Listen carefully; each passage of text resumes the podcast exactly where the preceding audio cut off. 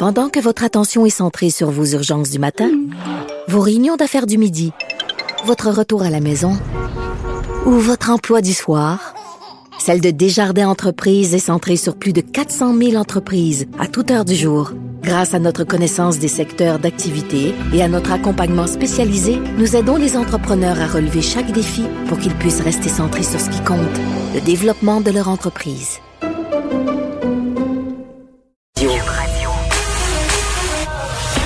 Une question sans réponse n'est pas une réponse. Geneviève Peterson. Cube Radio. On va faire un petit retour sur ce qui s'est dit et ce qui continue de se dire euh, pendant la période de questions. Euh, puis bon, euh, beaucoup d'informations lors de ce point de presse, notamment à propos de l'Halloween. Parlons avec Benoît Barbeau, virologiste, professeur en sciences biologiques à l'UQAM. Monsieur Barbeau, bonjour. Bon, euh, le premier ministre qui commence euh, son point de presse, j'allais dire, euh, avec les fleurs et est venu ensuite le pot. nous a parlé que cette mesure du 28 jours en ce moment semblait fonctionner. On n'a pas, on s'est pas rendu à 2000 cas. On semble vouloir se stabiliser autour de 1000, un peu en dessous. Ça dépend des jours.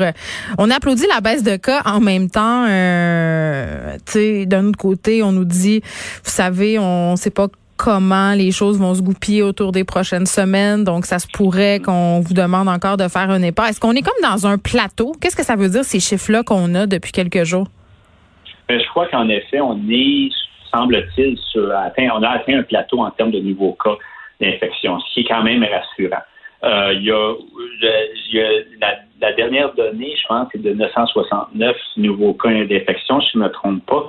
Euh, vous me corrigerez. Euh, eh bien, en fait, ça, on voit une légère hausse qui semble quand même indiquer possiblement une augmentation, mais étant donné que la variation peut être attribuable à plusieurs facteurs, je crois qu'on peut en effet parler de cas de plateau. Maintenant, ce qui est important aussi, c'est qu'en plus du nombre de cas d'infection, il faut regarder aussi le nombre de tests qui a été euh, de fait réalisé à chaque jour. Et ça, ça fluctue grandement. Ce qui veut donc dire que le nombre de cas d'infection, c'est un, un chiffre, mais aussi il faut savoir combien de tests ont été réalisés. Là, à ce moment-là, on s'aperçoit qu'il y a quand même généralement peut-être une petite hausse globale qui fluctue, mais qui demeure. N'empêche que j'aurais tendance à dire que, en regardant clairement les, les chiffres, on est probablement plus en présence d'un plateau, ce qui est rassurant en effet.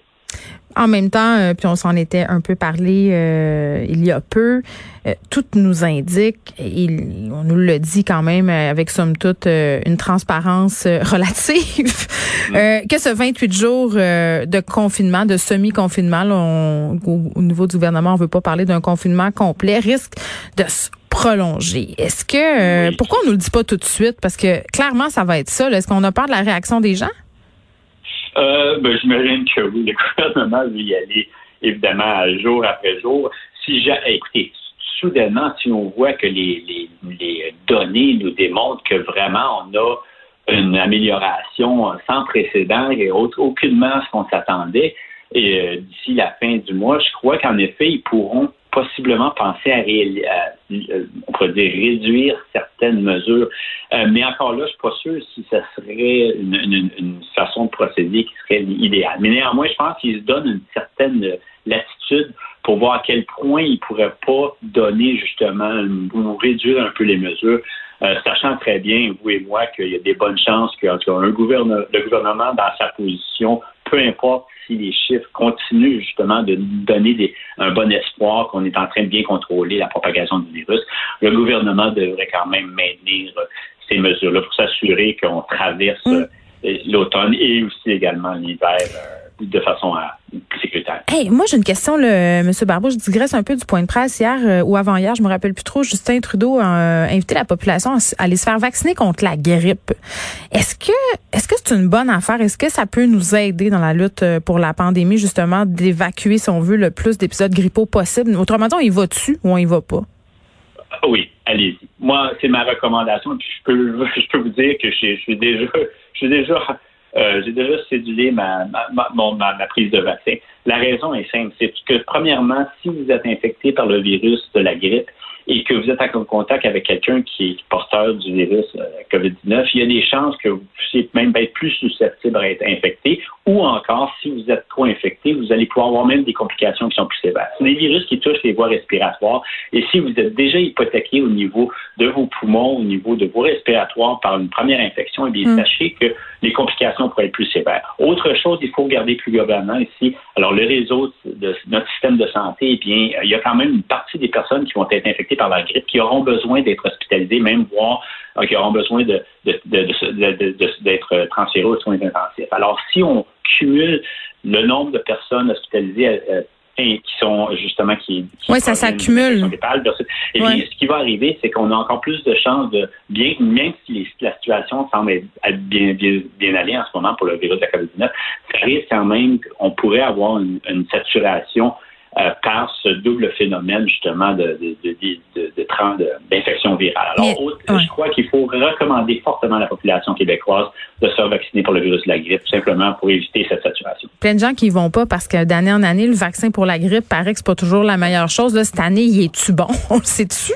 Oh, ben, écoutez, c'est toujours une prédiction. Il prévoit un peu quel genre. Les, les souches grippales sont tellement variées, sont tellement diversifiées. C'est d'ailleurs la raison pourquoi ce virus-là est tellement efficace. Il mute, mais il modifie, il se modifie tellement efficacement que les nouvelles versions, les nouvelles souches qui vont venir, qui vont arriver dans la population, sont toujours à, peu mm. près inconnues. On essaie de deviner un peu ce qui semblerait euh, venir infecter justement le Québec. Donc, quelles sont les souches virales qui vont euh, prendre le dessus? Et c'est pour ça que justement les, tout ce qui est euh, vaccin est, proposé sont en fonction de ce qui semble circuler à d'autres endroits qui risquent justement de venir nous infecter. Alors, mais n'empêche que, vous savez, c'est c'est comme une assurance. Donc, on n'est jamais sûr justement que qu'il va y avoir des incidents, des, dommages qui vont être provoqués, mais il faut autant mieux que tu mettes le plus de mm. chances de notre côté pour éviter justement de, des, des, des dommages trop, trop importants. Bon, euh, le vaccin pour la grippe, c'est réglé. On y va, Monsieur Barbeau. Astor, l'Halloween.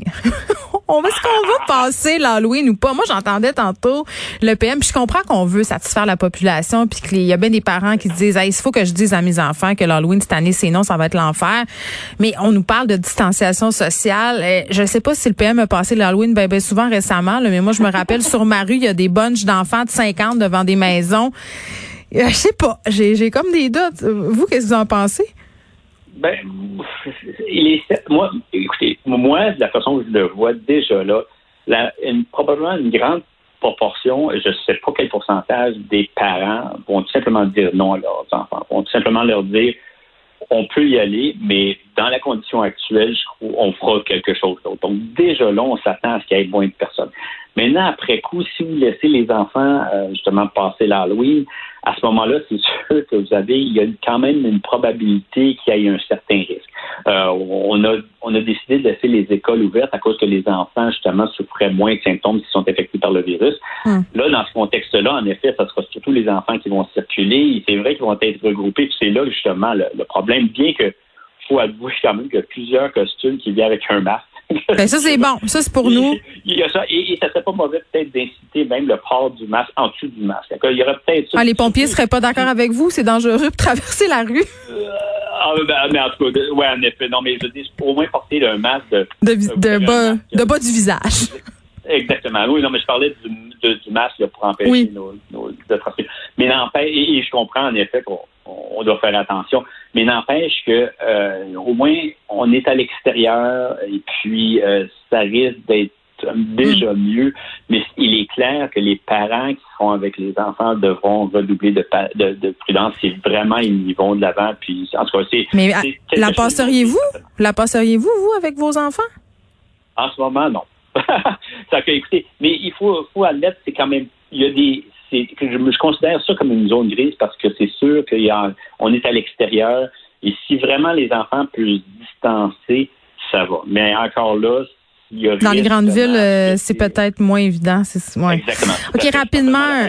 Et, pensez-y aussi s'ils commencent justement à aller dans un bloc appartement puis des choses ah non, non. Il y, a des, il y a des moments où c'est pas nécessairement si évident la façon va être géré. Bon, ben merci beaucoup Benoît Barbeau qui est virologiste, professeur en sciences biologiques à l'UQAM.